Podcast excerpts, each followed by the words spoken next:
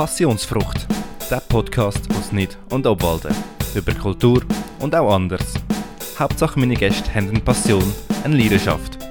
Mein Name ist Florian Pfister und der Podcast wird euch präsentiert von der Ob- und der Nidwaldner Zeitung. Ich sitze heute im Dionysos in Eimenbruck und damit heute zusammen und herzlich willkommen zu einer neuen Ausgabe von Passionsfrucht.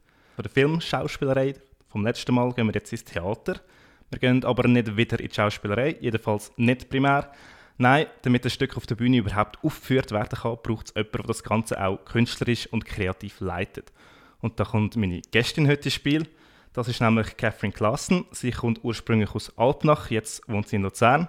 Sie ist erst 19 und das ist doch, so, doch schon ziemlich beachtlich, äh, ein junges Alter dafür, dass sie bereits Premiere von, ihrem Zwei von ihrer zweiten Regiearbeit ähm, gleich hat. Freut mich, bist du heute meine Gästin. Freut mich auch mega fest, dass ich da darf sein Wir fangen an mit der typischen Frage. Wenn du ein Lebensmittel wärst, was wärst du für ein Lebensmittel? äh, Ich habe die Frage schon gehört. Ähm, ich finde sie noch schwierig. Es ist wahrscheinlich ein klischeehaft, klischeehaft, was für eine Antwort ich gebe, aber so tendenziell ist es wahrscheinlich schon so Mate oder Kaffee. So einfach so mega viel Energie und also der Energiekick, den irgendwie die Getränke geben. Ich denke zwar erst seit einem halben Jahr Kaffee, aber ähm, rein prinzipiell würde ich sagen, glaube Mate. Auch weil es mir ein bisschen sympathischer ist. Alles klar. Äh, wir, reden, wir reden nachher noch ausführlich über Theaterregie an sich und dann noch explizit ähm, über das neue Stück. Zuerst wollte ich aber das mal mit den Zitaten anfangen. Ich nehme jeweils drei Zitate mit, lese die vor und dann würde es mich interessieren, was du über äh, die Aussage aus dem Zitat denkst. Ähm, das erste passt eigentlich zum Dionysos. Es ist zwar Griechenland Dionysos und äh, ich habe jetzt aber etwas von einem römischen Dichter, aber auch schon relativ alt, von Plautus. Er hat nämlich gesagt, wer auf die Bühne kommt, muss neu Erfundenes bringen und auf eine neue Art. Ähm. pff. Hey, ich stimme dem, glaube teilweise zu. Ähm, muss neu Erfundenes bringen, ist, glaube ich, schwierig, ist, ist, glaub, ein schwierig zu sagen. Ich glaube, gerade jetzt sind wir momentan so in einer Zeit, wo sehr viel Altes wieder rausgeholt wird und irgendwie im Theater geht es viel darum, ältere Stücke zu nehmen und sie jetzt zu bringen oder sie zu überschreiben. Von dem her, man muss schon etwas Neues bringen, aber ich glaube, es kann auch eine neue Sicht auf Sachen sein oder eine Korrektur oder ein, ähm, einfach, einfach etwas in ein neues Setting hineinstellen. Ich glaube, das ist schon, das bringt schon andere Sachen etwas neu. Komplett neue Sachen ist im Theater nicht, nicht, nicht so üblich, glaube ich. Also schon auch, aber, aber wird, glaube weniger gemacht. Ähm, weil auch einfach eben mega viel geschriebenes Altes gebraucht wird. So. Aber ich habe schon, glaube auch den Anspruch an meine eigene Arbeit, dass ich ähm, Sachen irgendwie ins Jetzt hole und, und so das jetzige, mit den jetzigen Parametern anschaue. So, voll. Dann gehen wir weiter. Rudolf Thürold hat gesagt, manche Theaterbesucher glauben, mit dem bezahlten Sitz sich auch Verständnis erkauft zu haben. ähm, ja, glaube ich schon, dass das stimmt. Also ich glaube ich glaub schon, dass gewisse Leute das Gefühl haben, zum Theater gehört definitiv mehr, also zum Theater schauen gehört meiner Meinung nach definitiv mehr dazu, als dort sitzen. Wobei das auch völlig okay ist so. Ich will das überhaupt nicht. Ich finde es auch cool, wenn Leute einfach regelmäßig ins Theater gehen, weil sie es gerne machen so. Und aber klar, irgendwie, wenn wir arbeiten, dann geht es schon auch viel darum, dass, dass ähm, die Leute natürlich etwas verstehen und etwas mitnehmen und irgendwie Sachen thematisiert wird, werden aus ihrem Leben. Ähm, voll. Von dem her, ja, ja, ja, fix. Also Theater schauen ist schon auch immer ein bisschen Arbeit, würde ich sagen. Mhm. Dann das letzte vom Elmar Kupke. Ein gutes Theaterstück führt sich selbst auf. Puh, ähm, ist jetzt ein bisschen die Frage, inwiefern das gemeint ist. Also ich, ich, irgendwie sind so, ich, ich kann mir verschiedene Interpretationen vorstellen. Das mhm. eine ist so, wenn er es jetzt auf einen Text bezieht, würde ich dem widersprechen. Also wenn er jetzt sagt, das Stück an sich, einfach der geschriebene Text führt sich selber auf, dann muss ich sagen so, nein, weil sonst gäbe es wie meinen Job nicht. Ähm, wenn es aber darum geht, dass man, wenn das Stück ähm, quasi fertig inszeniert ist mit allen äh, Gewerken und allem dazu, dass es dann läuft, quasi ohne jemanden von außen, das glaube ich schon. Also wenn, wenn quasi wenn die Inszenierung steht, wenn die Musik steht, wenn das Licht steht, wenn Kostüm steht, wenn die Bühne steht und wenn die Schauspieler sich wohlfühlen und die SchauspielerInnen sich wohlfühlen und an dem Punkt in der, ähm, im, im Prozess sind, dass, dass, dass das läuft, dann, dann schon. Dann glaube ich schon. Also dann muss es auch so sein. Gut. Wir fangen am Anfang ein mit der Biografie von dir. Du, eben, du bist noch relativ jung. Du hast mir geschrieben, du hast deine Theaterlaufbahn im Jugendtheater angefangen, genauer gesagt im Voralpentheater in Luzern. Du hast auch geschrieben, du hast dort angefangen wie so viele. Ist es in dem Fall so ein, ein Sprungbrett? Ähm, Sprungbrett ist, glaube ich, der falsche Ausdruck. Es ist einfach so halt, das Jugendtheater ist halt, also ich habe dort noch gespielt, muss man dazu sagen. Mhm. Ähm, das ist halt irgendwie ein Ort, wo, wo Jugendliche, die sich für Theater interessieren, herkommen und äh, meistens in so, Jahres, so theaterpädagogischen Jahresprojekt ähm, das Projekt entwickeln. Und man muss schon sagen, also aus, aus dem allerersten Projekt, das ich je gemacht habe mit diesen Jugendlichen zusammen, dort spielt jemand ist, spielt äh, studiert Schauspiel an der ZDK, ähm, eine andere Kollegin studiert Theaterpädagogik an der ZDK, ich mache äh, Regie, ähm, jetzt muss ich gerade überlegen, ob ich noch jemanden vergesse, der auch noch irgendetwas macht. Also klar, es ist schon, es ist dann schon ein Moment, wo, wo gewisse sich dann dazu entscheiden, in die Richtung zu gehen, aber ähm, Sprungbrett ist es nicht zwangsläufig, es kommt ein bisschen darauf ab, was man daraus macht, glaube ich. So. Mhm. Bist du als Kind oder Jugendliche viel im Theater schon gewesen, oder hat sich das erst später entwickelt? Ähm, Im Theater gsi ab und zu. Ich glaube so das normal, also so Kasperli-Theater oder irgendwie mal äh, das Kollegientheater Zarnen gesehen einfach. Mhm. Ähm, ich habe dort nie mitgemacht. Ähm, ich glaube, ich hatte ein normales Verhältnis zu Theater, gehabt, aber immer die Bühne mega spannend gefunden und alles rund um das. Und bin dann erst so richtig, richtig, richtig ins Theater gekommen, mit so 15, würde ich sagen. Mhm. Voll. Ähm, wann war das Jugendtheater? War das dann gewesen, oder ein bisschen später? Das war dann. Gewesen. Also okay. mit 15 bin ich dort hergekommen. Okay, und, und dann hast du auch gemerkt, okay, das ist etwas für mich, das will ich weitermachen? Mm, jein. Also ich habe gemerkt, wow, ich finde die Leute mega cool, mit denen ich das da mache. Ich, ich, ich finde die, die Dynamik mega cool. Mir macht es mega Spass, an dem zu arbeiten. Ähm, und das ist etwas, was ich mega weiterverfolgen so. Aber zu dieser Zeit, glaube mehr als Hobby. Also ich habe es zwar mega beeindruckend gefunden, wenn Leute das professionell gemacht haben, aber ich, habe noch nicht so ganz, also ich, ich habe noch nicht, noch nicht so ein richtiges Verständnis dafür gehabt. Das ist, glaube erst später gekommen. Ich bin, glaube schon ein bisschen reingeschlittert. So. Aber ich habe immer riesige, riesige, riesige Respekt, riesige Ehrfurcht vor den Leuten, die das wirklich machen. So. Ja, du bist jetzt eine davon. ja. ähm, du bist dann später äh, eben zu Dionysos gekommen, wo wir auch heute den Podcast aufnehmen. Das hat sich damals gerade vor mir hast du mir geschrieben. Wann war denn das? Ähm, das war im Frühling 2019. Ähm, voll. Wir sind im Büro von Dionysos, ja, im Haus also. Emma. okay, um es genau. Das ja, voll. Äh, kannst du ein bisschen erzählen, was denn das ist, Dionysos? Ähm, also ich kann es mal anfangen, was gegründet worden ist, weil mhm. es ist nicht mehr ganz das gleiche wie damals. Mhm. Ähm, was gegründet worden ist von mittlerweile guten Freundinnen von mir, ähm, ist, es, ist es so ein darum gegangen, dass es die, äh, Jahr, die theaterpädagogischen Jahresprojekte gibt, wo ich selber oder wo wir alle selber daran teilgenommen haben. Und es gibt wie die professionelle Szene. Und die professionelle Szene tut sich, gliedert sich so ein in zwei Bereiche. Das ist einerseits die freie Szene und einerseits ähm, die Stadttheater, Staatstheaterszene. Also ja, einfach die beiden Kategorien. Und wenn du halt jung bist, ähm, so eben irgendwie Anfang 20, 20 plus minus in diesem Bereich und halt die Jahresprojekte, du gemacht hast, hast aber gerne willst mehr machen willst, zum Beispiel vorsprechen, zum Schauspielerin werden, ähm, dann gibt es nicht so viele Möglichkeiten, quasi in das Professionelle reinzuschnuppern. So. Und du kannst halt nie eigene Themen auslesen, an denen du schaffst. Du bist halt immer sehr auch in diesen Strukturen drin und kannst halt wie nur ein Projekt pro Jahr machen, weil es wie nicht mehr Angebot gibt. Und dann ist halt wie so ein der Gedanke gewesen, hey, wir wollen irgendwie etwas anderes machen, wo man mehr machen kann, wo man selber mehr, können, wo man selber mehr kann entscheiden kann, wo, wo irgendwie auch mehr Freiheit herrscht und wo auch einfach eine Möglichkeit zur Förderung ist und so zum, zur Talentförderung ist. Und dann ist, hat sich das Projekt entwickelt. Das erste Projekt war Terror. Gewesen.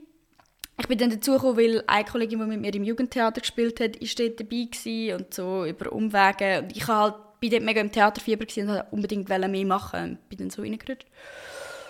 Ähm, und dann ist irgendwie so gewesen, hey ja, und dann hat man das entdeckt, dass man Theater ja auch noch finanzieren kann, unabhängig davon. Also klar, nicht, nicht gross so, aber ähm, in so einer Hauruck-Aktion ist das dann auf beigestellt worden. Ähm, und ist dann mega cool und, und, und mega gute Leute. Und aus dem, aus dem allerersten Cast bin ich auch mit gewissen noch jetzt mega, mega gut befreundet. So. Ähm, voll. Und dann haben wir aber mega an dem festgehabt, weil wir dann irgendwie einen Pool hatten an Leuten, die das mega cool finden und dort mega daran ziehen und alle in die professionelle Richtung wollen. Damals ist es für viele von uns noch in die Richtung äh, Schauspiel gegangen. Also die meisten von uns haben das Gefühl gehabt, dass wir SchauspielerInnen werden. Ähm, wobei es bei gewissen jetzt auch stimmt. so, also äh, der Raffi, jemand, der zum Beispiel mitgegründet hat, studiert jetzt in Hamburg Schauspiel.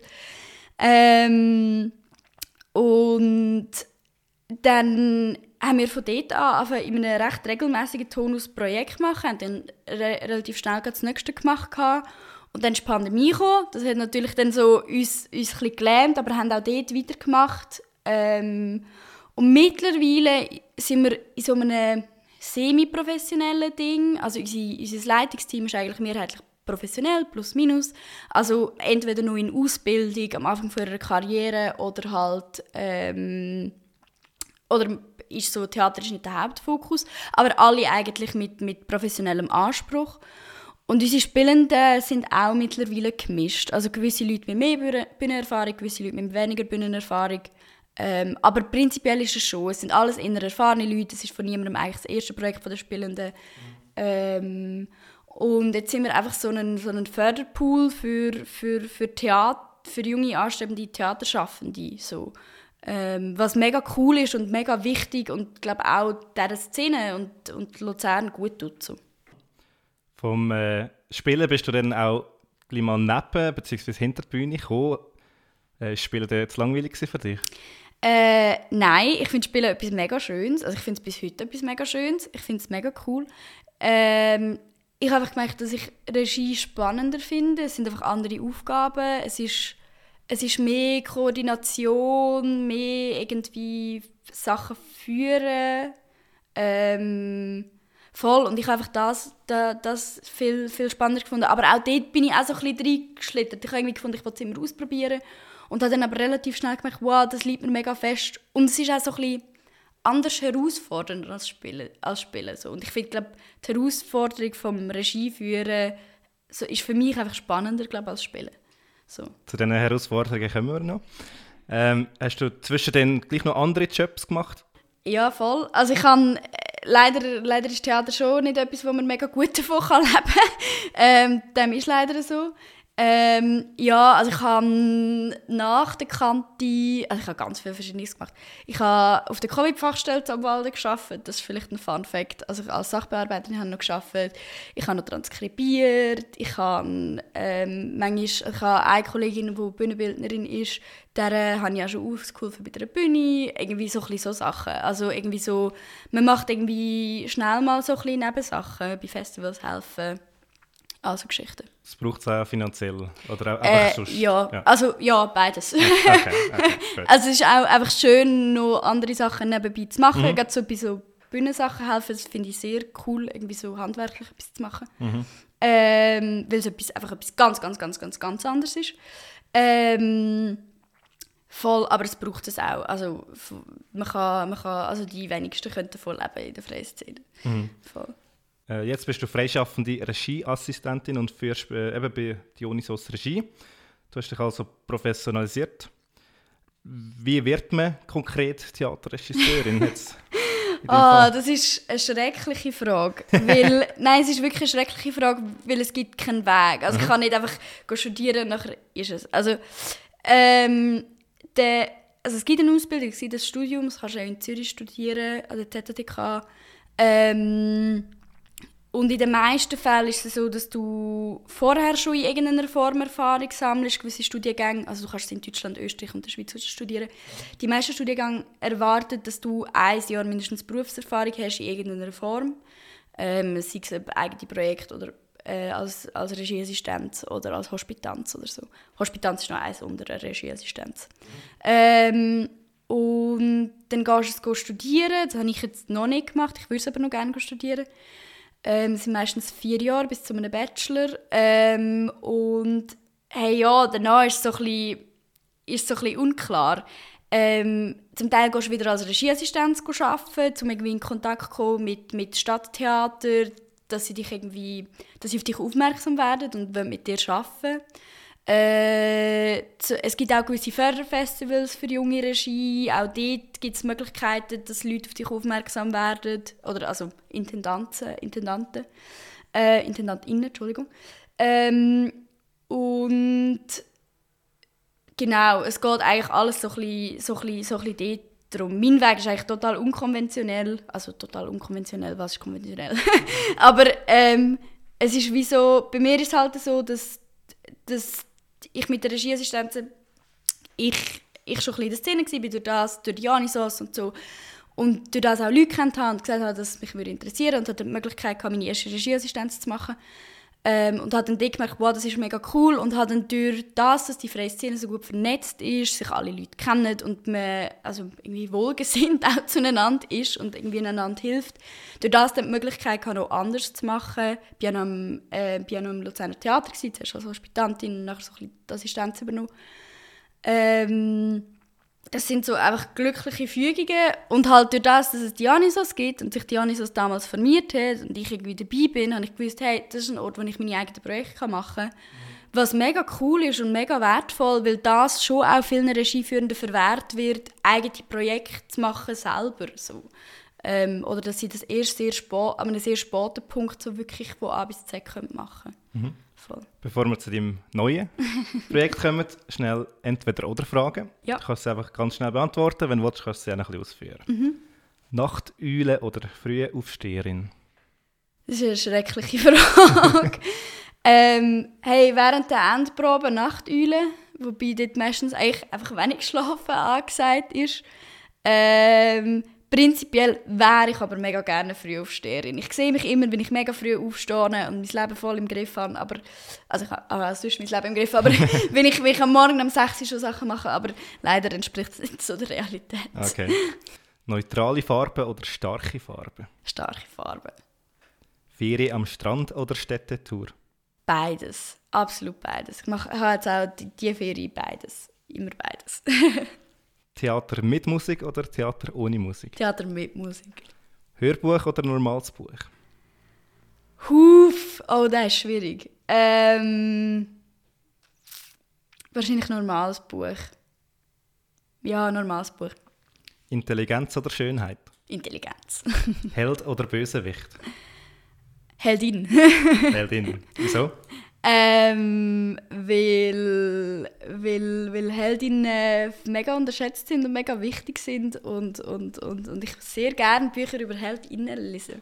Gut. Dann kommen wir eben zu dem neuen Stück, das heißt Freiheit, Fortschritt, Vaterland. Vaterland dabei mit F geschrieben, also FFF. Es wird vom 10. bis zum 13. September im Theaterpavillon in Luzern aufgeführt. Es geht um Demokratie. Warum das Thema Demokratie? Ähm Hey, Demokratie ist, glaube momentan schon auch ein sehr wichtiges Thema, so, wenn man auf die Welt schaut, aber auch wenn man in die Schweiz schaut. Ich meine, jetzt grad, wenn man jetzt die aktuelle politische Lage anschaut, Russland ist ganz klar keine Demokratie mehr, China ist nie wirklich eine Demokratie gewesen. Die USA ist momentan auch auf dem besten Weg, sich von ihren demokratischen Werten zu verabschieden, zumindest, ähm, zumindest in gewissen Bundesstaaten. Ähm, irgendwie alle grossen Demokratien, mit denen ich aufgewachsen bin oder ich das Gefühl hatte, oder vermitteln, wenn das Demokratien sind, gehen momentan so ein bisschen auseinander. Und ich finde, die Schweiz hat eine mega spannende und spezielle Position in dem Ganzen, weil mir, glaube von Kind auf auch einfach beigebracht worden ist, dass die Schweiz eine absolute Vorzeigedemokratie ist. Dass wir nicht alles, aber sehr vieles richtig machen in dem und ich glaube mega wichtig finde, dort mal kritisch oder kritisch darauf zu schauen so, und, und das irgendwie mit, mit unseren Theatermitteln zu behandeln, ähm, weil es einfach wichtig und spannend auch ist. Und so, es wirft mega viele Fragen auf. Wolltest du dann vielleicht mit dem Theaterstück anregen, darüber, zu denken, äh, darüber nachzudenken, also beim Publikum? Auf jeden Fall, auf jeden Fall. Also das ist immer, also ich glaube, das ist sowieso glaube ein Anspruch, den ich, wo ich an meine Arbeit habe, dass es, dass es sich mit, mit dem Jetzt auseinandersetzt, dass es sich mit zeitgenössischen Themen auseinandersetzt, dass es auch politisch ist und dass es ähm, voll, dass, dass die Leute etwas davon mitnehmen und, und, und einen Gedankenanstoß haben. Mhm. Um was geht es denn konkret im Stück? Im Stück? Also das Stück ist ein Recherchestück. Es gibt, das heißt, dass es kein, also in unserem Fall heißt es, dass es keine geradlinige Geschichte gibt, die wir verfolgen. Es sind drei Figuren auf der Bühne, drei Frauen, wo ähm, so quasi ein gezwungen werden, die ganze Demokratie von der Schweiz mit ihren verschiedenen Facetten so ein bisschen durchzuleben. Also ähm, es werden im Stück ganz viele verschiedene Themen behandelt, die an die Schweizer Demokratie geknüpft sind, mehr oder weniger, ähm, je nachdem. Und, und wo wir einfach das Gefühl haben, hey, ja, über das müssen wir irgendwie glaub, reden. So, also es geht um es geht sehr viel um Privilegien, es geht sehr viel um, um wer ist mitgemeint, es geht viel um, um äh, Eigenverantwortung, Verantwortung im Generellen, wer hat Verantwortung für das alles. Ähm, es geht aber auch um, um Klischees und um Arbeit und also körperliche Arbeit. Es ist ein sehr körperliches Stück. Die drei Schauspielerinnen arbeiten sehr, also arbeiten sehr fest mit dem Körper auf der Bühne. Ähm, voll. Wie kann ich mir das Körperliche vorstellen, das, das ähm, auf der Bühne? Also ich mag es mega fest, wenn Theater körperlich ist und damit meine ich, glaube, wenn, also äh, unsere Bühne zum Beispiel besteht aus einem modularen System. So, ich glaube, so viel kann ich schon mal sagen. So Zeitung, Zeitungsbündel sind eine wichtige Rolle. Und die werden bewegt auf der Bühne. Also es ist, es, es, ähm, sie, sie, sie laufen viel hin und her, sie tragen Sachen umeinander, sie, sie ähm, bauen Sachen, sie reissen sie aber auch wieder ein. Es wird tanzt, ähm, es, werden, es werden wie so ein bisschen ja, einfach, es wird sehr viel mit dem Körper geschafft. Ich glaube auch, weil es uns mega wichtig ist zu erzählen, dass einfach Demokratie auch Arbeit ist. So. Es wäre komisch, wenn sie einfach dort würden stehen und uns nicht streng wäre. So. Alles klar. Ich glaube, den Rest lassen wir im Publikum, ja. dass sie da ähm, überrascht werden, hoffentlich. Ja. Und dann gehen wir ähm, zum heutigen Vorurteil. äh, normalerweise nenne ich hier einfach immer ein Vorurteil über die Passion von meinen Gästen oder Gästinnen. Äh, ich wollte das mal aber über Klischeerollen im Theater mit dir reden. Also plump gesagt vielleicht ähm, in der Märchenwelt die hilflose Prinzessin oder der starke Held, die alte Hex. Es kann aber auch sein, ähm, wie sich jemand aus einem bestimmten Land verhaltet, weil es halt äh, so ein bisschen klischeehaft ist. Was auch immer. Ähm, was haltest du davon, Stereotypen oder eben Klischees im Theater zu bedienen? Ist es vielleicht eine gute Form, das Publikum zum Lachen zu bringen oder doch eher unabbracht? Auf der Bühne, auf der Bühne meinst du jetzt? Ja, genau. Puh, äh, ich glaube, es kommt, es kommt mega darauf ab. Ähm, prinzipiell darf man voll Stereotypen bedienen. Ich glaube, es muss aber mit sehr viel Achtsamkeit von allen Involvierten gemacht werden. Ähm, man muss sehr fest aufpassen, dass es niemand verletzt, also dass man es nicht übertreibt so mhm. und dass es auch klar erkennbar ist, dass es jetzt darum geht, ein Stereotyp zu thematisieren auf der Bühne und nicht einfach für einen Lacher das quasi mitzunehmen. Also ich stelle mich ganz fest dagegen, ähm, Witze zu machen für einen Lacher, wo, wo, wo einfach nicht gut genug sind oder wo, nicht, wo einfach verletzend sind für Leute. So. Okay. Wie viel Arbeit steckt eigentlich hinter so einem Stück? Unglaublich viel Arbeit. Auch einfach unglaublich viel unbezahlte Arbeit. Ähm, es ist mega schwierig, das zu messen. Also weder monetär noch zeitlich kann man das mega gut messen. Mhm. Aber also extrem viel Arbeit. Äh, bei unserem Fall jetzt, wahrscheinlich, wenn ich alles würde zusammennehmen ja, schon wahrscheinlich ein mehr als zwei Monate, schätze ich. Aber es ist mega schwierig, man hat so viele Vorbesprechungen, mhm. wo man einfach vorher Sachen klärt. Und was halt am Theater auch immer ein ist, oder in unserem Fall auch ein ist, du, du stellst halt die Arbeit nie ab. So. Also es ist halt, du kommst irgendwie am Abend heim und dann hast du noch drei SMS und bist so, ah ja, Mist, das muss ich auch noch machen. Ähm, und es verfließt halt alles ein ineinander. Was einerseits mega easy ist und was ich auch sehr schön finde, dass alles ineinander reinfließt, weil es dir einfach in anderen Belangen extrem viel Freiheit gibt.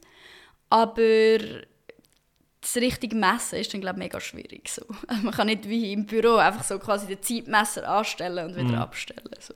Aber du sagst, viel, äh, viel Arbeit ist einfach äh, nicht bezahlt. Sind konkret jetzt, so wie du jetzt schaffst, einfach die Einnahmen vom Theater oder hast du schon irgendwie gleich noch einen Lohn in dem Sinn? Ähm, also ich meine, wir sind, wir sind mittlerweile an dem Punkt, wo wir nicht, also wir haben nicht nur die Einnahmen vom Stück, sondern wir ähm, fahren auch über Stiftungen und ähm, also vor allem über Stiftungen, die uns zusätzlich Geld geben. Sonst wäre so ein Projekt nicht stemmbar, allein von den Ticketeinnahmen, die reinkommen. Ähm, voll. Und dort ist es halt so, dass es immer die Frage ist, wie gut die Sachen finanziert sind. Wir sind jetzt in so einem Zwischending, ähm, wo es manchmal schwierig ist, so Sachen zu finanzieren, mhm. ähm, weil wir nicht genau deklarierbar sind als total professionell oder als total Laie. Ähm, voll. Und dann schauen wir, also uns ist jetzt mega wichtig, einen Lohn zu zahlen. Das sind nicht volle Löhne, ähm, sondern das sind, das sind Teillöhne, das sind quasi Assistentenlöhne. Aber halt so, jeder von uns bekommt Geld, sogar ein bisschen weniger als das. Ähm, voll, so ein bisschen so. Mhm. Ähm, ja. Du hast äh, die Vorgespräche erwähnt. Wie kann ich mir den Ablauf jetzt für dich als Regisseurin vorstellen? Also quasi von der Idee bis zur Premiere. Was sind da für Steps dabei? Ähm, das ist jedes Mal auch wieder ein bisschen anders. Es kommt immer ein bisschen darauf ab. Ich kann jetzt von diesem Stück reden. Ähm, ich habe im Februar gewusst, dass ich mega Lust habe, etwas über Demokratie zu machen. Ich war zu an einem Wissensfestival, das HH-Festival. Und dort hat es einen Vortrag zur Demokratie gegeben, der mega spannend war. Und dort habe ich irgendwie gewusst, wow, das Thema interessiert mich mega fest, ich will mega gerne etwas dazu machen. Und dann habe ich mich damals mit dem Noah getroffen. Das ist, äh, der Co also er co-leitet es mit mir. Er macht mehrheitlich Produktionsleitung in diesem Projekt. Ähm, äh, mehr einfach mal an einem Abend und es ist mehr, also wir haben uns mehr damals einfach mal wieder gesehen und hat dann das aber gesagt, dass ich mega gerne etwas über Demokratie machen Und dann haben wir uns von dort aus ein paar Mal getroffen, so, weiß nicht, vier, fünf Mal, plus minus. Ähm, und haben irgendwie über das geredet und die Idee weiterentwickelt und wer welche Verantwortung könnte übernehmen und so, oder wie das wir uns das vorstellen vom Aufgleisen her. Ähm, dann fängst du an äh, Spielstätten anfragen, wo du kannst spielen Dann fängst du an Leute anfragen, wo du wo man sich vorstellen könnte, dass die im Projekt mitmachen können. Eigentlich zuerst das Leitungsteam nachher so. Und nachher alle Spielenden. Ähm, also in unserem Fall jetzt, wenn sie noch, wenn sie noch zum Teil Laien sind.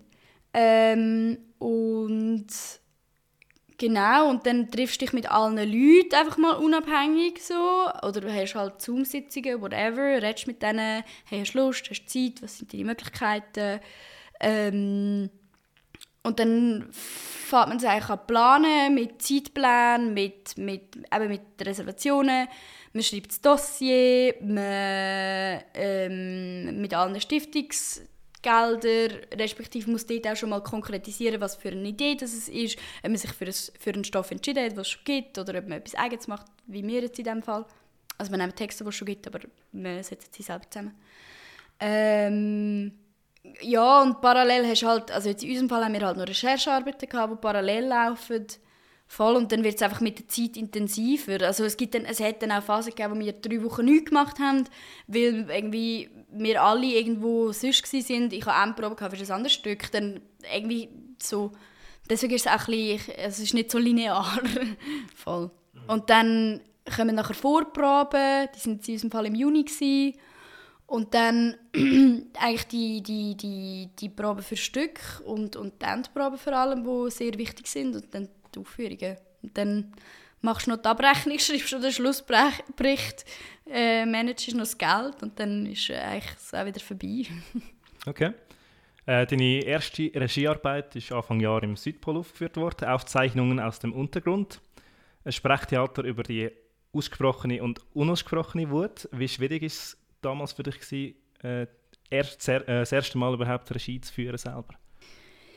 Es ist lustig, weil ich habe gerade letztes Mal wieder an die Arbeit gedacht und also ich bin, ich, ich habe die Arbeit immer noch sehr gern. Ich, ich habe sie wirklich, es sind auch tolle Leute im Projekt, ähm, mit denen ich geschafft habe. Also wirklich von, von allen Stellen sind tolle Spielende gewesen, tolle Leute im Leitungsteam.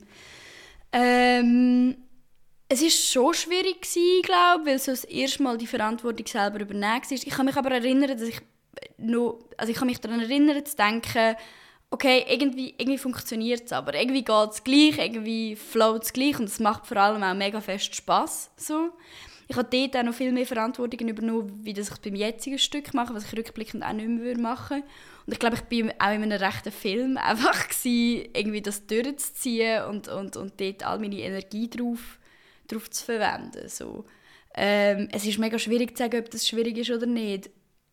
Es ist sehr schwierig. So. Es, hat, es, hat, es gibt immer wieder Punkte, Punkte, was sehr herausfordernd ist, wo, wo man Verantwortung muss übernehmen muss, wo man Sachen muss entscheiden muss, wo man muss schauen, hey, was ist für uns irgendwie das Beste im, im Team und so.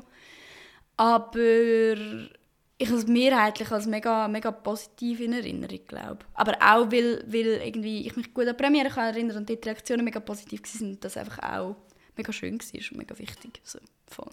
Wenn du sagst, du hast viel Verantwortung übernommen, würdest du jetzt nicht mehr so machen? Was meinst du genau damit? Ähm, also ich habe dort zum Beispiel das Licht selber gefahren, ähm, was also was sehr schwierig ist, weil du halt das Licht fährst und gleichzeitig musst du noch, also während der Probe musst du Notizen machen, was dass man noch muss anpassen muss. So. Das, das, ist, das ist einfach fehlende Organisation, oder nicht fehlende Organisation, aber einfach fehlende Mittel auch. Ähm, so Sachen würde ich jetzt nicht mehr machen. Irgendwie so drei Aufgaben parallel gleichzeitig übernehmen, ähm, weil einfach du dann anfängst, also dann wirst du einfach fahrlässig in gewissen Aufgaben. Was nicht mega schlimm ist, aber es, es ist auch einfach entspannter. Und es ist auch einfach, wenn du dich nur auf etwas oder auf, auf nicht so viele Sachen musst konzentrieren dann hast du auch einfach deine Energiereserve besser beieinander. So, voll. Hm. Ähm, ohne die Stücke jetzt gesehen haben, würde ich jetzt mal sagen, du kannst dich sehr kreativ ausleben. Ähm, auch wenn es vielleicht teilweise auf vorhandenem Stoff basiert, man macht gleich das eigene Ding daraus, würde dich die Umsetzung von klassischen Stoff eigentlich auch mal reizen wo Geschichten sicher zum Teil schon vorgegeben sind. Also sei es jetzt ein Märchen wie, wie, wie bei der Märli-Bühne oder ein griechisches Stück wie «Die Vögel» oder Emilia Galotti, was auch immer. Ähm, also man muss dazu sagen, Aufzeichnung aus dem Untergrund ist basierend auf Aufzeichnungen aus dem Kellerloch von Dostoevsky. Das ist genau. durchaus ein Klassiker in some, in some form. Mhm. Wir haben nicht das ganze Stück genommen, wir haben es auseinandergeschnippelt und so. Mhm, genau. Ähm, Hey, ja, ich glaube, ich glaube, was mega wichtig ist, wenn ich, es, wenn ich einen Klassiker würde, würde inszenieren oder mich für einen Klassiker würde entscheiden, ist, dass es noch eine Relevanz für jetzt muss haben und zum Teil müssen die Werke auch einfach korrigiert werden, meiner Meinung nach. Ich sage nicht, dass man jedes Werk einfach muss irgendwie weg, wegschmeißen so, ähm, aber viele, viele Werke sind, sind einfach sehr häufig aus männlicher Perspektive geschrieben, mit, mit dominierenden, dominierenden Männerrollen und irgendwie das, auf das habe ich mega keine Lust. So. Also das, das finde ich, find ich ziemlich unchillig, wenn einfach Männer Sachen mit Männern verhandeln. So. Dann fühle ich mich auch einfach mega nicht mitgemeint und das ist so, so Sachen habe ich nicht wirklich Lust auf Bühnen zu verhandeln. Aber es gibt, es gibt den Ansatz, dass man Werk korrigiert. Das Schauspielhaus hat es zum Beispiel gemacht, die haben den Ring des Nibelungen korrigiert. Ähm, also der Nejati Oziri, das ist der Autor.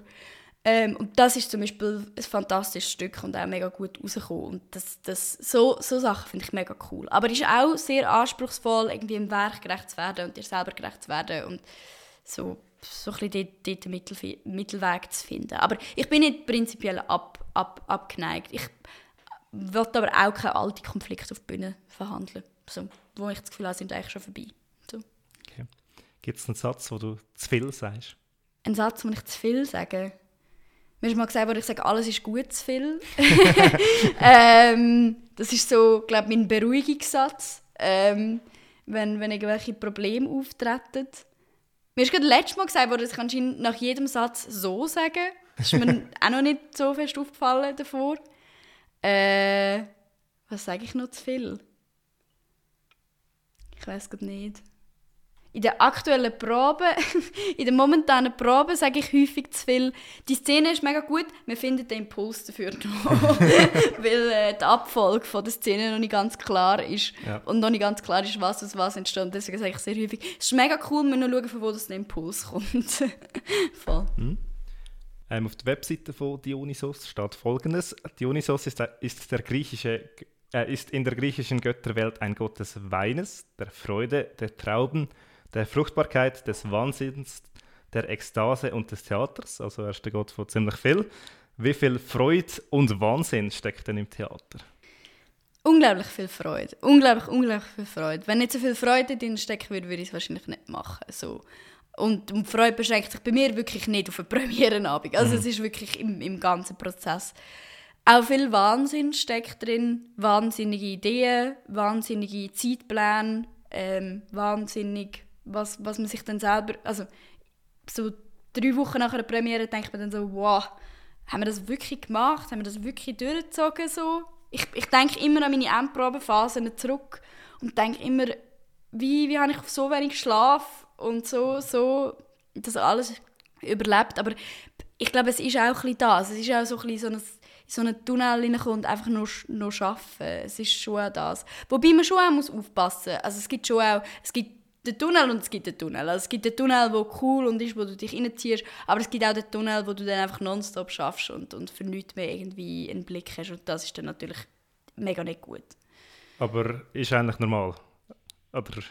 Hey, es ist bis zu einem gewissen Grad normal. Mhm. Es ist bis zu einem gewissen Grad normal und ich glaube, aber gerade wenn du so Projekt an Projekt hängst, ohne Pause zu haben, ich hatte im Frühling einen Moment, gehabt, wo ich eine Premiere hatte und am Tag der Premiere mein erster Probetag war für das nächste Projekt. Und das ist, das ist too much. So, dort Dort kannst du nicht mehr verschnaufen, kannst auch gar nicht mehr richtig verarbeiten, was passiert ist und dann wird es sehr selbstdestruktiv. Ähm, und viele im Theater, viele Theaterschaften, die haben selbstdestruktive Tendenzen, so.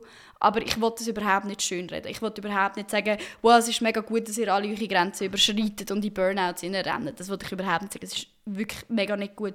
Aber ich habe das Gefühl, es kommt jetzt auch eine neue Generation an Theaterschaffende, irgendwie mit denen ich auch arbeite, die irgendwie total dagegen angehen. Es gibt äh, Fair Practice, das sind so ähm, wie so ein kleines Manifest darüber, über faires Theater schaffen. Und dort steht zum Beispiel drin, dass ein Theaterstück oder ein Stück nie dafür über dem Wohl der Teilnehmenden steht.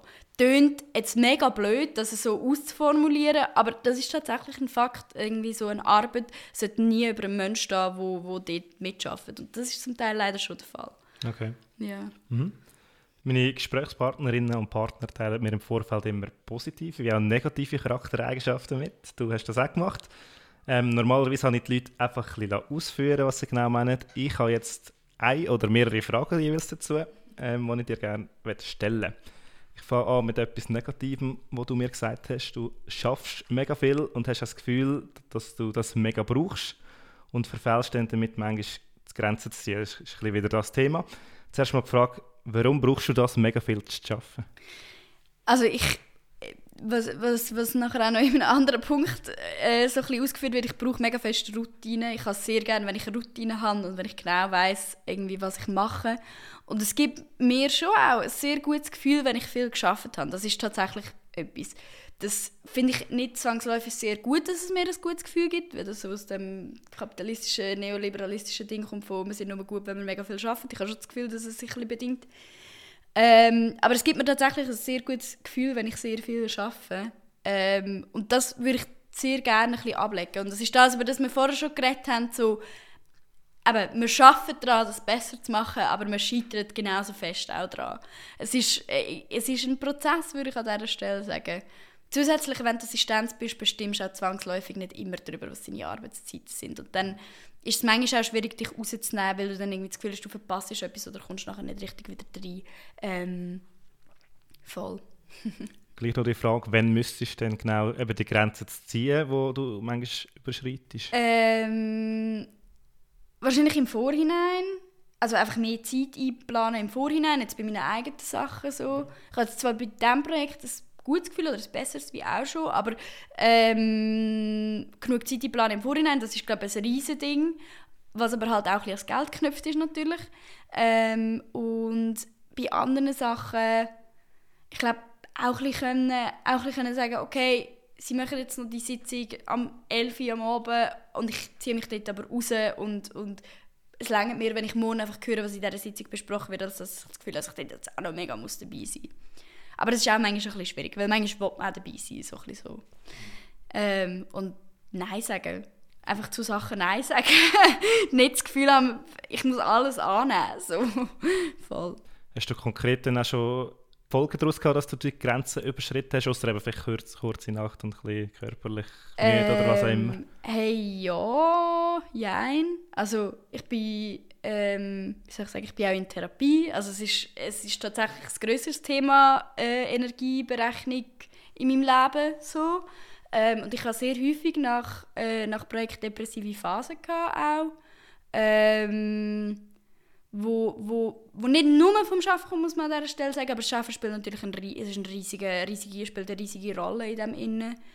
Ähm, voll. Und ich glaube, dort muss ich schon auch einfach sehr aufpassen. So. Aber es ist auch, wie gesagt, es ist auch schon besser geworden. Therapie hilft auch sehr fest. Ähm, aber ja, das ist ein riesiges Thema.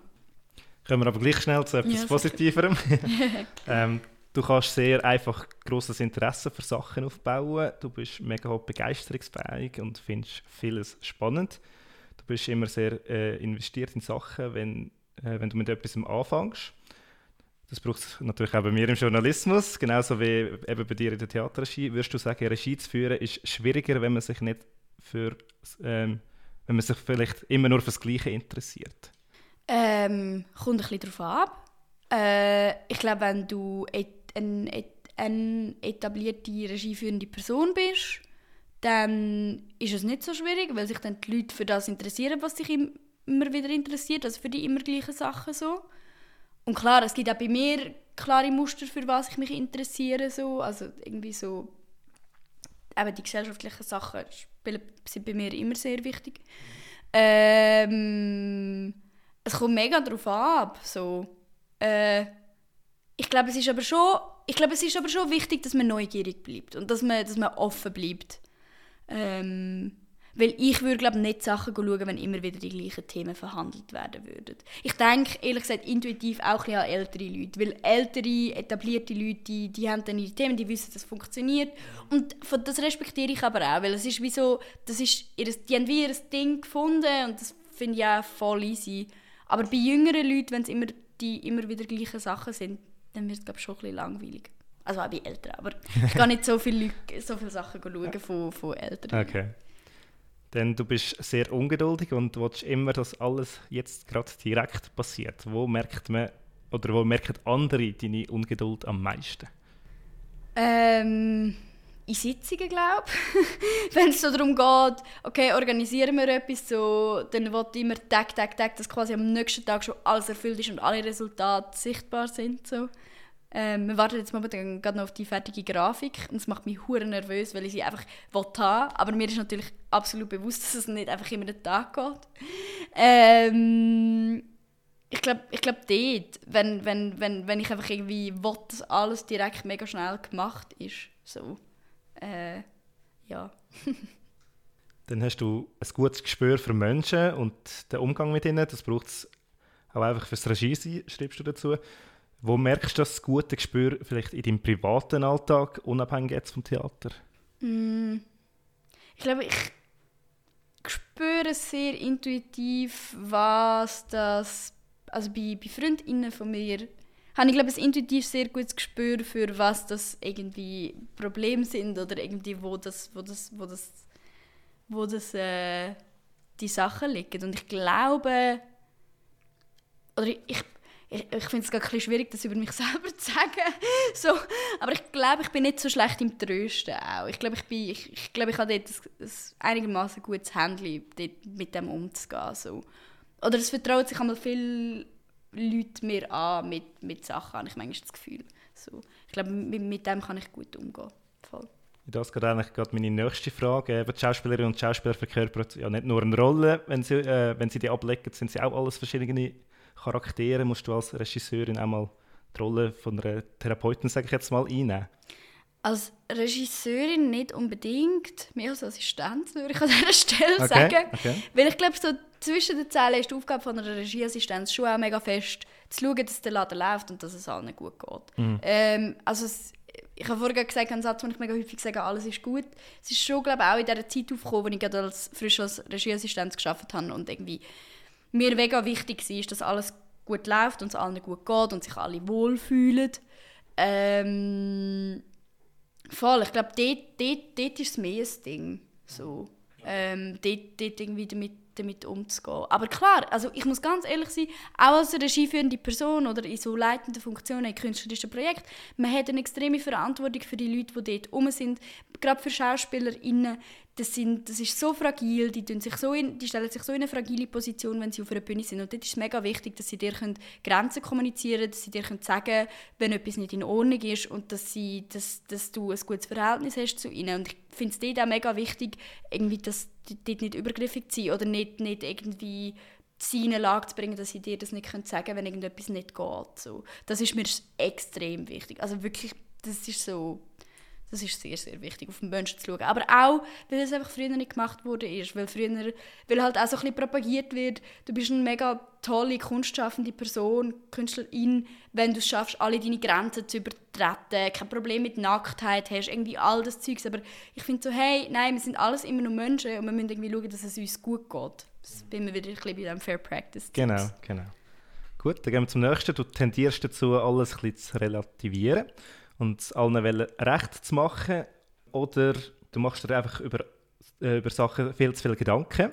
Das hast du als so ein positiv und negativ ähm, notiert, aber schreibst es jetzt mal beim, oder hast es beim Negativen angeschrieben. Du willst es allen recht machen, musst da in der Rolle als Regisseurin einmal zum Wohl des Stücks Nein sagen, eben Nein sagen, wenn äh, die, Leute, die Leute etwas wollen oder Vorschläge haben. Äh, ja, definitiv. Ich muss sehr häufig Nein sagen. Ähm, das kann ich glaube auch gut, wenn es so um inhaltliche Sachen geht. Ähm, voll. Also es ist, es ist ein eine Gratwanderung. Du musst es als Regie allen recht machen. Es ist deine Aufgabe. Also es geht darum, dass alle miteinander gut sind, dass alle hinter dem stehen können, dass man einen gemeinsamen Weg findet, die Sachen zu verhandeln. Aber manchmal, klar, muss man auch einfach Abstrich machen. Und ich tendiere dann manchmal schon dazu, gewisse Sachen einzufließen lassen, weil ich irgendwie nicht, nicht, nicht, nicht will, jemandem auf die Füße treten Allerdings auch wieder mehr als Assistenz, denke ich jetzt gerade. Ähm, oder, oder solche Sachen irgendwie durchgehen zu lassen. Ähm, äh, Voll. Und, und dass man dort, ich glaube, es ist sehr wichtig, dass man dort eine gute Balance findet zwischen beidem. Ähm, zwischen, zwischen einen, äh, einen guten Mix zu machen mit den Leuten und, und, nicht, und, und gleichzeitig aber nicht verletzend zu sein. So. Und nicht irgendwie zu sagen, nicht bei jeder Idee zu sagen, hey, nein, sondern Sachen auch eine Chance zu geben. Nicht so das hierarchische, ich bestimme und ihr müsst alle machen, was ich will und das ist meine Vision, ja. sondern auch anderen Ideen Platz zu geben in dem Ganzen. Weil mhm. für das macht Theater, weil es einfach so viele Perspektiven vereint auf etwas. Inwiefern willst du es dir privat allen recht machen? Ähm, ich glaube, ich tendiere auch dazu, nicht immer nicht immer gerade direkt sagen, was ich von, was also, dass ich etwas nicht gut finde, sondern ich bin glaube sehr feste Person, die findet, hey, es ist dein Ding, du findest es gut, mach whatever you like, so. Äh, voll. Ich glaube, so ein bisschen, so, ein bisschen, so ein bisschen das. Aber auch nicht immer. Manchmal. Und äh, über was machst du denn zu viele Gedanken? Über alles, glaube ich. also, wie soll ich sagen? Ich glaube, ich bin, ich glaube, ich bin totale Person, wo, wo sich über alles sehr viel Gedanken macht, wo, wo sehr ähm, zum Teil auch sehr viel Sorge hat oder, oder so nicht Vorurteile, aber so Angst vor Sachen ähm, und einfach dann jedes Szenario sehr genau durchdenkt, um ja darauf vorbereitet zu sein, so. auch im Theater. Was, wie gesagt, auch nicht necessarily schlecht ist. Ich bin ja schon auf gewisse Sachen sehr gut vorbereitet gewesen, weil ich mir sehr viele Gedanken dazu gemacht habe. Aber ich glaube, manchmal muss man auch einfach sagen, hey, jetzt ist es gut, jetzt gehst du ins Bett, jetzt gehst du schlafen und irgendwie so, jetzt längt jetzt tust du es wie auf die Seite. Man hat ja zum Teil eh auch nur einen begrenzten, man kann ja eh nur einen begrenzten Einfluss nehmen. So. Mhm. Voll. Dann bist du wie du selber sagst, schlagfertig. Du glaubst, du kannst gut auf Sachen reagieren und schnell Gegenantworten liefern. Wie zeigt sich das? Ähm, ich glaube, Diskussionen. äh, ich glaube, das ist wirklich etwas, was ich habe. Ich kann irgendwie schnell Antworten finden oder Gegenfragen stellen in den meisten Diskussionen. Was auch fürs Theater extrem wichtig ist, muss man an dieser Stelle sagen, weil so irgendwie schnell können, können auf Sachen reagieren und irgendwie mit anderen Sachen kommen und irgendwie so switchen. Das ist, glaube ich, mega wichtig. Ähm, ja, so ein bisschen, so, so bisschen diesen. Voll. Dann kommen wir zu etwas, was du vorher eben schon angetönt hast. Äh, bei dir muss alles mega organisiert sein. Und du drehst durch, wenn Sachen eben nicht organisiert sind oder die Routine ähm, fehlt. dann wirst du mega nervös. Ich muss, oder du musst immer ein bisschen spüren, dass du alles unter Kontrolle hast. Ist aber auch schon besser geworden. ähm, was ist denn, wenn ein Stück aufgeführt wird und es läuft einfach nicht nach Plan? Ähm, also im Sinne von, dass, dass, dass die Inszenierung nicht funktioniert auf der Bühne. Zum Beispiel, genau. Ähm, huf, das kommt mega drauf ab. Als Assistenz ist es eine andere Nervosität wie als regieführende Person selber. Als Assistenz bist du nervös, weil du zum Teil die Abendspielleitung hast. Das heißt, du musst es wie betreuen an diesem Abend und bist wie verantwortlich, dass alle da sind und dass der Text so gesprochen wird, wie es verabredet worden ist, dass sie die Sachen machen auf der Bühne, was ist. Ich glaube, als Assistenz tangiert es mich nicht so fest, solange nicht das ganze Stück auseinandergeht. Ist mir auch noch nie passiert, um ehrlich zu sein. Ich bin jetzt gerade am überlegen. Also ich habe schon Vorstellungen gesehen, wo ich klar muss sagen, okay, hier ist mega viel schief gelaufen, aber je nachdem so. Ähm, beim Stück, ich kann es ein bisschen abgeben, glaube ich, beim Stück, weil ich wie eigentlich auch weiss, meine Aufgabe ist eigentlich erledigt. Ähm, also man, ich habe zum Beispiel vor einem Jahr ein Freilichtstück gemacht, oder ich habe dort Assistenz gemacht von einem Freilichtstück. Und dort ist halt mit, mit der Witterung zum Beispiel, das ist überhaupt nicht können, können einschätzen. Dort hat es in unserer Premiere extrem krass geregnet und wir hatten davor in Sonnenschein probiert, zwei Wochen. Ähm, und, und dort musst du glaube auch einfach, einfach gewisse Sachen ablegen und, und irgendwie dem, dem, dem auch ein bisschen, ein bisschen vertrauen. Und es ist auch menschlich. Aber Klar, man denkt dann manchmal schon, ah, es wäre cool gewesen, wenn alles funktioniert hätte. Aber ich glaube, es ist auch ein, eine unerreichbare Erwartungshaltung, dass je, jeder Abend perfekt läuft. So. Aber so eine totale Katastrophe habe ich tatsächlich noch nie erlebt, glaube ich. Ich kann mich nicht daran erinnern. aber das heißt ja eigentlich normal, dass nicht alles ähm, richtig läuft, aber das Publikum merkt das eigentlich gar nicht, oder? Wenn es nicht das zweite Mal ja, kommen Ja, es kommt ein bisschen darauf ab, würde ich Aha, sagen. Also, okay ich meine so Textfehler oder, oder irgendwie, wenn Bewegungen nicht genau ausgeführt sind, das bemerkt das Publikum nicht im Spezifischen, das, mhm. das wissen sie nicht. Aber wenn zum Beispiel gewisse inhaltliche Sachen fehlen, wenn eine Szene überkumpelt wird, wenn irgendwie Text gesprungen wird und wenn es dann nachher so vom, von der Dramaturgie, vom Inhalt her, vom Bogen her nicht mehr stimmt, dann merkt das Publikum schon, weil dann hockt sie am Abend und findet so, hey, es ist alles mega flach irgendwie und irgendwie kommt es nicht so richtig zum Laufen. Ich glaube, das vermittelt sich schon. Ich glaube, ich finde es fast lustigerweise in, meinem, in meinen Gedanken fände ich glaube fast lustig, wenn so alles in die Hose ging auf der Bühne. Aber was ich fast noch schwieriger finde, ist zum Beispiel, wenn die Energie nicht stimmt und das Stück nicht so richtig abhebt und, und einfach alles flach bleibt und so ein bisschen, so ein bisschen plätschert. Ich glaube, das finde ich fast schlimmer. Und das habe ich, das habe ich schon erlebt und das ist schade, weil es einfach weil es dem nicht gerecht wird, was man macht. So. Gut, dann kommen wir nochmal schnell zurück eben zu dem, mhm. ähm, du wirst mega nervös, ähm, wenn nicht alles unter Kontrolle ist. Merken andere, dass du nervös bist? Ich glaube nicht. Ich glaube, das kann ich gut verstecken. also zum Teil, es kommt ein bisschen darauf an, ob ich es auch sagen oder nicht, dass ich jetzt gerade nervös bin. Je nachdem. Ähm, es ist glaube mehr einfach ein... In ich glaube, ich weiß nicht, ob nervös auch genau das richtige Wort dafür ist. Es ist vielleicht mehr eine Unruhe. Es ist mehr ja. so eine innerliche Unruhe, die ich dann nicht abbringe. Und dann auch, es mir mega schwer fällt, zum Beispiel am Abend zu schlafen, weil ich dann mega, so mega unter Spannung stehe. Dann kommen wir noch zum letzten positiven Punkt. Du kannst dich gut entscheiden, weißt meistens sehr genau, was du willst und was nicht. Hast du auch geschrieben, auch wichtig als Regie, regieführende Person. Bist du, vom, bist du abseits vom Theater genauso? Ähm, was war es jetzt? Gewesen? Welcher Punkt? Ähm, äh, dass du dich gut kannst entscheiden ah, dass ich mich gut kann entscheiden genau. Ja, ja, mega fest. Mega fest. Äh, ich kann mich ich habe mich glaube sehr gut entscheiden. Ich bin nie so das Kind wo nicht gewusst hat, was es will oder, oder, oder so. Das, ist, das bin ich überhaupt nicht gewesen. Ich kann mich sehr gut irgendwie für Sachen entscheiden und weiß ziemlich genau eigentlich immer, was ich will. Ähm, und schätze das mega fest. Also wie soll ich sagen, ich glaube, ich hätte mega Probleme, also ich kann mir das nicht vorstellen, wenn ich nicht wüsste, was ich würde wählen so. Ähm, voll. Ich bin in der Vorbereitung noch auf der Webseite Berufe am, Berufe am Theater.de Dort sind ganz, ganz viele verschiedene Berufe aufgelistet, unter anderem natürlich auch ähm, deine. Dort sind auch Voraussetzungen notiert, die sehr vielseitig sind und vielfältig. Was ich jetzt bei den Eigenschaften nicht gemacht habe bei dir, mache ich jetzt bei dem Begriff. Äh, ich zähle etwas auf und du schaust einfach etwas dazu.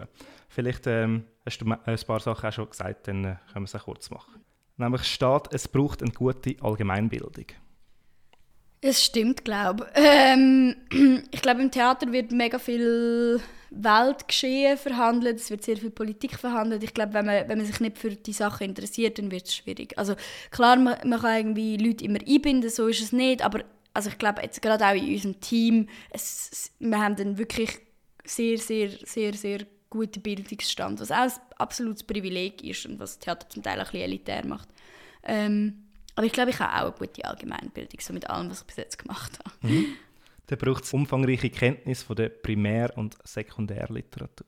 Ja, das stimmt nicht. Also das, das wird immer überall geschrieben, dass man mega, also dass man mega gutes Hauptwerk muss kennen und was jeder meistens wichtige Mann dazu gesagt hat. Und das stimmt absolut nicht. Also klar ist es wichtig, das Werk zu kennen, wenn man etwas behandelt. Es ist wichtig, sich mit Sachen auseinandergesetzt zu haben. Aber man kann auch, man kann auch ohne diese Vorkenntnisse etwas hineinlaufen. Manchmal ist es sogar spannender, ohne Vorkenntnisse etwas hineinzulaufen, wenn man es aus einem neuen Blickwinkel kann, kann, kann betrachten kann.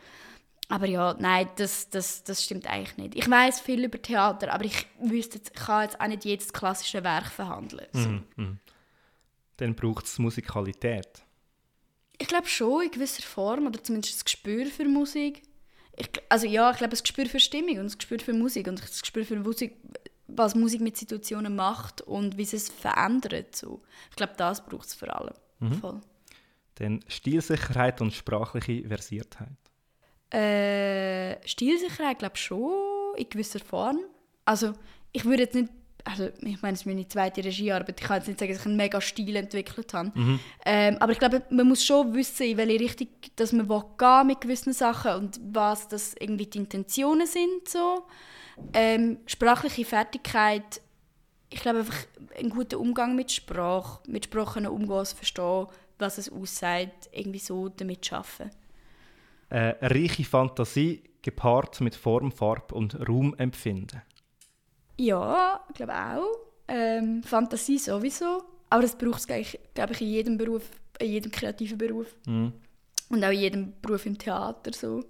Ähm, ein Gespür für den Raum auch mega fest, so in der Inszenierung ich glaube, was mega wichtig dazu ist, auch mit der Musikalität, du schaffst halt mit anderen Leuten zusammen, die wie halt so in ihrer, ihrem Gewerk oder in ihrer, ihrem Departement wie so Spezialisten sind. Also wir haben jetzt auch wieder Musiker in diesem Projekt und sie checken es halt voll und ich komme dann dazu und weiß, was es damit macht und gehe dann damit um. Das Gleiche bei der Bühne. Ähm, du hast halt einen Bühnenbildnerin wo, wo voll das alles ausgecheckt hat und das mega kann und mit Ideen kommt und du kannst sagen, so, es ist glaube ich auch mega Kooperation, aber ja, Gespür dafür brauchst du schon, oder zumindest musst du wissen, was du willst. Das geht einfach gerade in Kommunikations- und Konfliktlösungsfähigkeit rein. Mega fest, mega fest. Kommunikation ist an aller, aller, allererster Stelle und Konfliktlösen sowieso. Das ist super wichtig. Auch wieder auf Bedürfnisse eingehen, auf Grenzen eingehen, Lösungen finden. Mega, mega wichtig. Selbstbewusstsein. Ja, ich glaube schon. ich glaube auch, weil du die Verantwortung in, in gewissem Maße für die Sachen trägst. Also auch, weil du dann herstehen musst und sagen musst, hey, es sind irgendwie so, ich habe das angeleitet, ich vereine all die Ideen. Ich glaube, es braucht definitiv Selbstbewusstsein. Ähm, aber ob jetzt das muss gelebt sein oder nicht, ist dann noch etwas anderes, glaube ich. dann Führungsstärke? Ja, glaube auch. Weil du viel, mit, weil du viel Menschen führst, einfach so, du managst mega viel, du bringst irgendwie Menschen auch zusammen ähm, und, und eben auch so Verantwortung übernehmen, mega fest. Dann habe ich noch einen letzten Satz rausgeholt, nämlich Regisseurinnen müssen organisieren und motivieren und auch bei hoher psychischer Belastung nicht resignieren. Ja, ja, habe ich noch nie gehört, aber es stimmt ziemlich fest. Ja, mega, mega fest. Mega fest. All, alles von dem. Okay. Gut. Gibt es etwas, was du selber wirklich noch zu wenig mitbringst und äh, wirklich als Schwäche hast, wo du dir auch bewusst bist, okay, da muss jetzt wirklich noch mega gut, also viel besser werden? Mm. Ich ja. habe manchmal das Gefühl, dass ich gerne noch einen erweiterten Baukasten hätte an Möglichkeiten, was man auf der Bühne machen kann. Also das ist bei mir jetzt alles immer sehr improvisiert mit, mit was ich das Gefühl habe, was cool ist oder was, was ich auch schon gesehen habe bei Sachen oder was, was ich das Gefühl habe, es könnte funktionieren. Aber ich hätte glaube gerne noch mehr technische Mittel, um irgendwie noch Vorschläge zu machen. Ich hätte auch das gerne besser noch ausgecheckt mit so Stimmlichkeit und Sprachversiertheit und so, das richtig können anzuleiten. Das sind so technische Sachen, wo ich eigentlich nicht, also wo ich einfach weiß, was man mit mir damals gemacht hat und das und so ein weiß, was mir damals gefallen hat und was nicht und kann so ein bisschen damit umgehen. Ähm, hey ja, und ich glaube, ich würde schon, also ich glaube, ich hätte schon auch noch gerne ein grösseres Wissen um all die antiken Figuren zum Beispiel. Nicht, dass ich mit denen arbeiten will, aber einfach, weil sie viel halt ähm, rezitiert werden und viel halt irgendwie Themen sind. Und ich dann irgendwie so bin so, okay, wer ist jetzt, äh, okay, wer ist jetzt wer gewesen? So, Dionysos weiß ich immer, wer er war, aber so wie alle anderen bin ich dann gleich... Also es ist auch verwirrend, es sind auch mega viele und so, aber ja.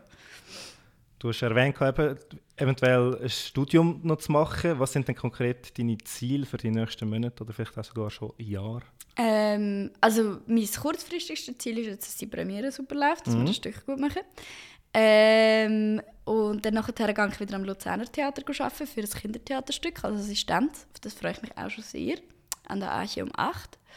Ähm, und dann wäre nachher das Ziel, wirklich ein Studium zu machen, sehr wahrscheinlich irgendwie so auf jetzt, in einem Jahr oder so. Das ist halt auch mit äh, aufwendigen Bewerbungsverfahren verbunden, mit verschiedenen Runden, mit wo du alles musst, musst eingeben und musst irgendwie einen Platz finden. Und Schauspielplätze sind schon sehr begehrt, Regieplätze sind nochmal begehrter. Also ich meine, pro Schule sind so rund plus minus acht SchauspielerInnen, die sie nehmen. Es sind zwei bis vier RegisseurInnen, die sie nehmen. Ähm, voll. Und ich glaube, das ist schon ein Ziel, irgendwie in, in das können zu studieren. Aber sehr wahrscheinlich nicht in der Schweiz. Irgendwie habe ich Lust, wegzugehen und nach Deutschland oder nach Österreich zu gehen. Da sehe ich mich schon irgendwie. Voll, so ein bisschen das. Ähm, und einfach mehr tolle Regiearbeiten zu machen und bei tollen Sachen können. Also ich habe das Jahr schon wirklich bei sehr tollen Projekten können, oder die letzte Spielzeit schon können bei sehr tollen Projekten mitschaffen, sehr coole Leute getroffen, sehr, sehr, sehr sehr viel auch gelernt. Ähm, und ich glaube, ich wünsche mir auch mega fest das, noch mehr können zu lernen, noch mehr können mitzunehmen. Ähm, voll. und und, und äh, natürlich ähm, noch mehr Leute mit das, was ich mache oder mitmache, können begeistern. Ich glaube, das ist auch mega wichtig. Genau. Dann kommen wir zu der Abschlussfrage. Was sind die kleinen Sachen in deinem Leben, die dich glücklich machen? Ein gutes Buch. Ähm, ein gutes Buch, ein guter Podcast, glaube ich auch. Gute Musik. Also all, so viel, viel, viel irgendwie Cooles zum Hören. Gutes Essen. Es ist mega schön, wenn man nach einer mega langen Probezeit mal wieder richtig kann kochen kann. Weil es dort auch manchmal nicht so viel Platz hat. Mm. Und ich glaube, auch so Ausstellungen, Galerien, wenn ich Zeit habe, für mich ganz in Ruhe dort durchzulaufen. Ja, so ein bisschen die kleinere und größere Sachen. Gut, dann danke ich dir vielmals für das spannende Gespräch. Danke dir. Ähm, und dann wünsche ich dir viel Erfolg bei der Premiere und natürlich auch den weiteren Aufführungen. Danke, danke vielmals. Ja.